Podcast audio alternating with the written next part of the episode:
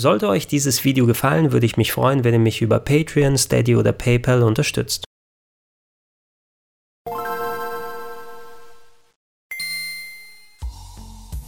Schönen guten Tag und herzlich willkommen auf rpgheaven.de zu Gregor testet die Nintendo Switch Lite in der Türkis Edition. Sie ist da, die erste richtige Revision der Nintendo Switch. Das neue Modell ist etwas kleiner, ist etwas leichter, ihm fehlen etliche Features, aber dafür kostet es auch knapp 100 Euro weniger. Ich werde die Packung gleich aufmachen, mir die neue Switch ausführlich für euch anschauen und ermitteln, ob der günstigere Preis die fehlenden Features auch wieder wettmacht.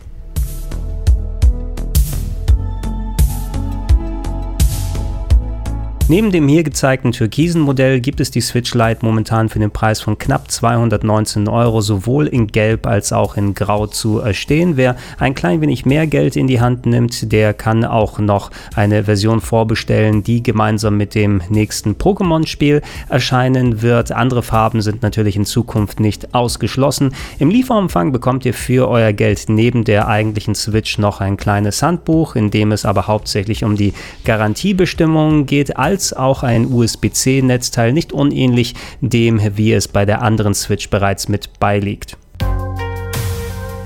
Wenn ihr die Nintendo Switch Lite in die Hand nehmt, dann merkt ihr schon, dass sie merklich leichter ist als das alte Modell. Über 100 Gramm weniger wiegt sie. Auch der Screen, der ist etwas kleiner mit knapp 14 Zentimetern, erhält aber immer noch die gleiche Auflösung bei 720p. Dazu könnt ihr jetzt nicht mehr die Joy-Cons abnehmen, die sind nämlich fest verbaut wie bei einem Handheld als Controller, was den Vorteil hat, dass jetzt hier kein aufgebrochenes Steuerkreuz mehr vorhanden sein muss, weil ihr könnt sie ja nicht separat als Controller verwenden, sondern ein richtiges Steuerkreuz Steuerkreuz, das mich von der Größe und vom Gefühl her eher an ältere Handhelds von Nintendo erinnert hat, wie den Nintendo 3DS oder auch den Game Boy Micro.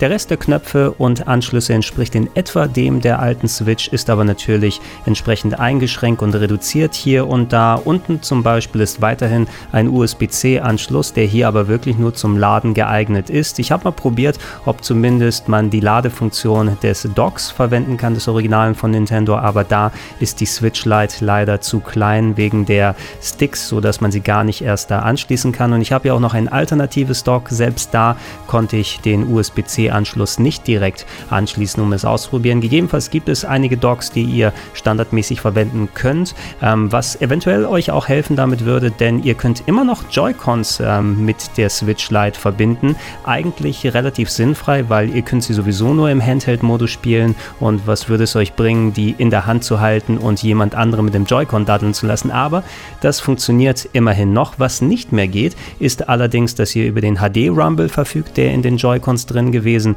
ist, denn die sind standardmäßig hier nicht verbaut in die Switch Lite, als auch die Bewegungssteuerungsfunktion der Joy-Cons, denn dazu war eine Kamera in der alten Switch verbaut, die ist hier nicht mehr vorhanden. Was aber immer noch funktioniert, ist die eigentliche Bewegungssteuerung der Switch Lite. Wenn ihr zum Beispiel das ähm, Zielen bei Breath of the Wild dann lieber mit Kippen erreichen wollt, das funktioniert hier ebenfalls, nur eben nicht, wenn ihr separat mit Joy-Con spielt.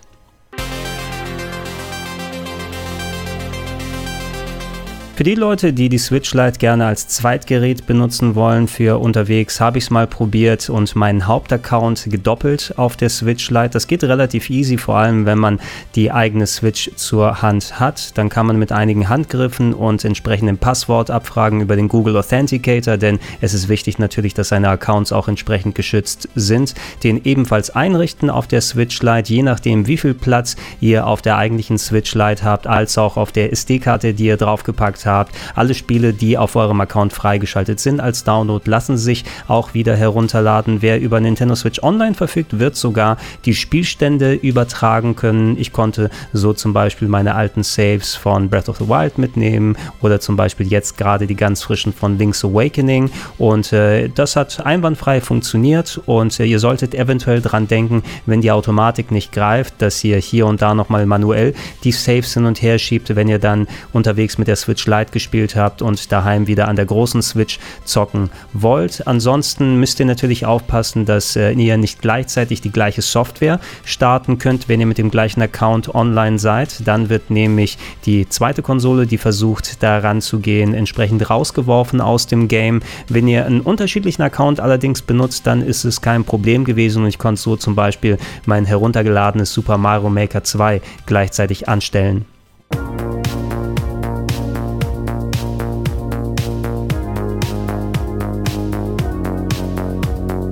Obwohl der Bildschirm der Switch Lite etwas kleiner ist, muss er sich qualitativ nicht wirklich hinter dem großen Bruder verstecken. Die Kontraste, die sind ganz ordentlich, auch mit der Helligkeit kann man gute Werte einstellen. Die Automatik geht hier leider nicht mehr, denn wegen der fehlenden Kamera kann das Umgebungslicht nicht abgefragt werden, also müsst ihr händisch immer ran. Im direkten Vergleich ist mir ein leichter Grünstich bei der Switch Lite aufgefallen. Eventuell liegt es am etwas anderen Panel, was hier verbaut wurde, aber wir kennen es ja von anderen Nintendo Nintendo Handheld-Geräten. Der 3DS hatte bekannterweise auch eine Modellreihe, wo bei manchen Bildschirmen ein leichter Gelbstich zu erkennen war und eventuell habe ich hier ein Montagsgerät erwischt. Wenn man alleine spielt, fällt das einem nicht so direkt auf, eben nur, wenn man direkt eine alte Switch daneben stellt. Ihr könnt gerne auch mal Feedback in die Comments geben, ob ihr ebenfalls so etwas bemerkt habt oder ob es nur an dem Gerät liegt, was ich hier habe. Um das Steuerkreuz vernünftig auszuprobieren, habe ich mal ein paar 2D-Games reingepackt und ich muss sagen, ja, das funktioniert auf jeden Fall schon mal besser als die aufgeteilten Knöpfe der alten Joy-Cons, als auch das schwammige Steuerkreuz des Pro-Controllers. Hier hatte ich zumindest keine Fehleingaben bisher, wie sie beim Pro-Controller noch häufig für mich auftreten. Einzig die Positionierung wird etwas schwierig bei Games wie beispielsweise Blasphemous. Das verlangt, dass man häufig die L-Buttons oben verwendet, dann liegt der eigene Daumen nämlich recht weit unten, während man Mittel- und Zeigefinger hochstrecken muss und das ist auf Dauer ein klein wenig unangenehm. Im Gegenzug auf der anderen Seite haben wir weiterhin, dass die vier Buttons sehr nah dran leider am rechten Stick sind und wenn ihr nicht gerade den dünnsten Daumen der Welt habt, dann ähm, kommt hier immer ein bisschen ran, wenn ihr mit YB beispielsweise bei den Mario-Spielen jumpt. Also Super ideal ist das nicht, auf jeden Fall aber schon mal eine Verbesserung gegenüber dem, wie die Joy-Cons sonst funktioniert haben. In Sachen Leistungsfähigkeit kam mir die Switch Lite sowohl in 3D als auch in 2D-Spielen sehr nah dran an dem vor, wie es bei der großen Switch im Handheld-Modus funktioniert. Ich meine, kleine Unterschiede bei Link's Awakening ausgemacht zu haben, dass es ein klein wenig mehr ruckelt auf der Switch Lite, aber dieses Game ist noch relativ neu und hat sowieso seine ganz eigenen Technikprobleme, dass ich das jetzt nicht auf die Switch Lite abschieben möchte. Ansonsten aber solche Games wie Doom 3 sind flüssig gelaufen, auch Breath Breath of the Wild hat jetzt nicht groß in den Gegenden geruckelt, wo ich unterwegs gewesen bin. Die Switch in der Urfassung hat ja noch die Möglichkeit, im Docked-Modus höhere Auflösungen zu fahren, als auch einen stärker getakteten Prozessor, weil wo mehr Strom ist, kann mehr Leistung reinfließen und wir haben hier solche Beispiele wie Xenoblade 2 gehabt, wo der Handheld-Modus nicht so berauschend ausgesehen hat. Zumindest hier solltet ihr davon ausgehen, dass Switch-Spiele so, wie sie im Handheld-Modus auf der großen Ausgabe laufen, hier auch auf auf der Switch Lite sein werden. Und ja, vielleicht sehen sie sogar ein klein wenig besser aus, denn die Pixeldichte ist durch den kleineren Bildschirm ein klein wenig höher. Von der Akkuleistung her habe ich ähnliche Erfahrungen gemacht. Laut Nintendo soll die Switch Lite zwischen 3 und 7 Stunden mit einer Charge halten. Das deckt sich mit meinen Erfahrungen. Bisher hängt natürlich davon ab, wie aufwendig das Spiel ist, was ihr zockt, als auch wie hell ihr den Bildschirm eingestellt habt. Das ist etwas mehr als das, wie die ganz alte große Switch gehalten hat, aber nicht so viel wie das neue Modell der großen Switch, wo sich die Akkuleistung sogar bis zu 9 Stunden lang halten soll.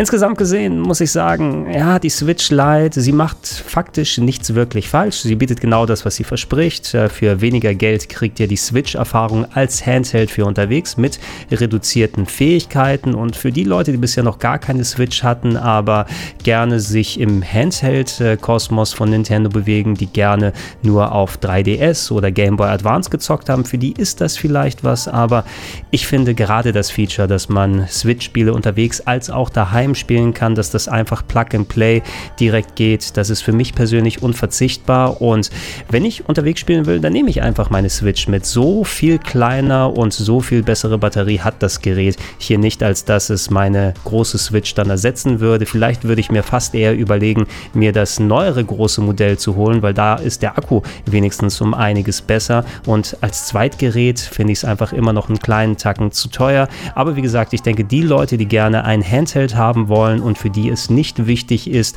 am großen Fernseher zu spielen, für die ist zumindest die Switch Lite eine sinnige Alternative trotz der Einschränkungen. Und das war's mit meinem Review zur Nintendo Switch Lite. Ich hoffe, ihr seid adäquat informiert worden. Wenn noch konkrete Fragen bestehen, gerne unten in die Comments mit rein. Denkt auch dran, es gibt in den nächsten Wochen noch viel mehr Switch-Content, unter anderem mein ganzes Let's Play zu Zelda Link's Awakening auf der Switch, darunter ein Review zu Dragon Quest 11S, inklusive Interview mit dem Chefentwickler Yuji Hori und natürlich mein großes Switch Roundup des Monats September zum Monatswechsel. Darüber hinaus natürlich viel mehr Videos, Reviews, Reviews, Previews, Let's Plays und alles drum und dran hier auf rpgheaven.de. Podcast-Version gibt es unter anderem in den Gedankensprung-Feeds und gesammelt auf plauschangriff.de. Und falls ihr es noch nicht macht, ich würde mich freuen, wenn ihr mich mit einem kleinen monatlichen Betrag unterstützt unter patreon.com slash rpgheaven, steadyhq.com slash rpgheaven oder direkt unter paypal.me slash Vielen Dank fürs Zuschauen und bis Densen.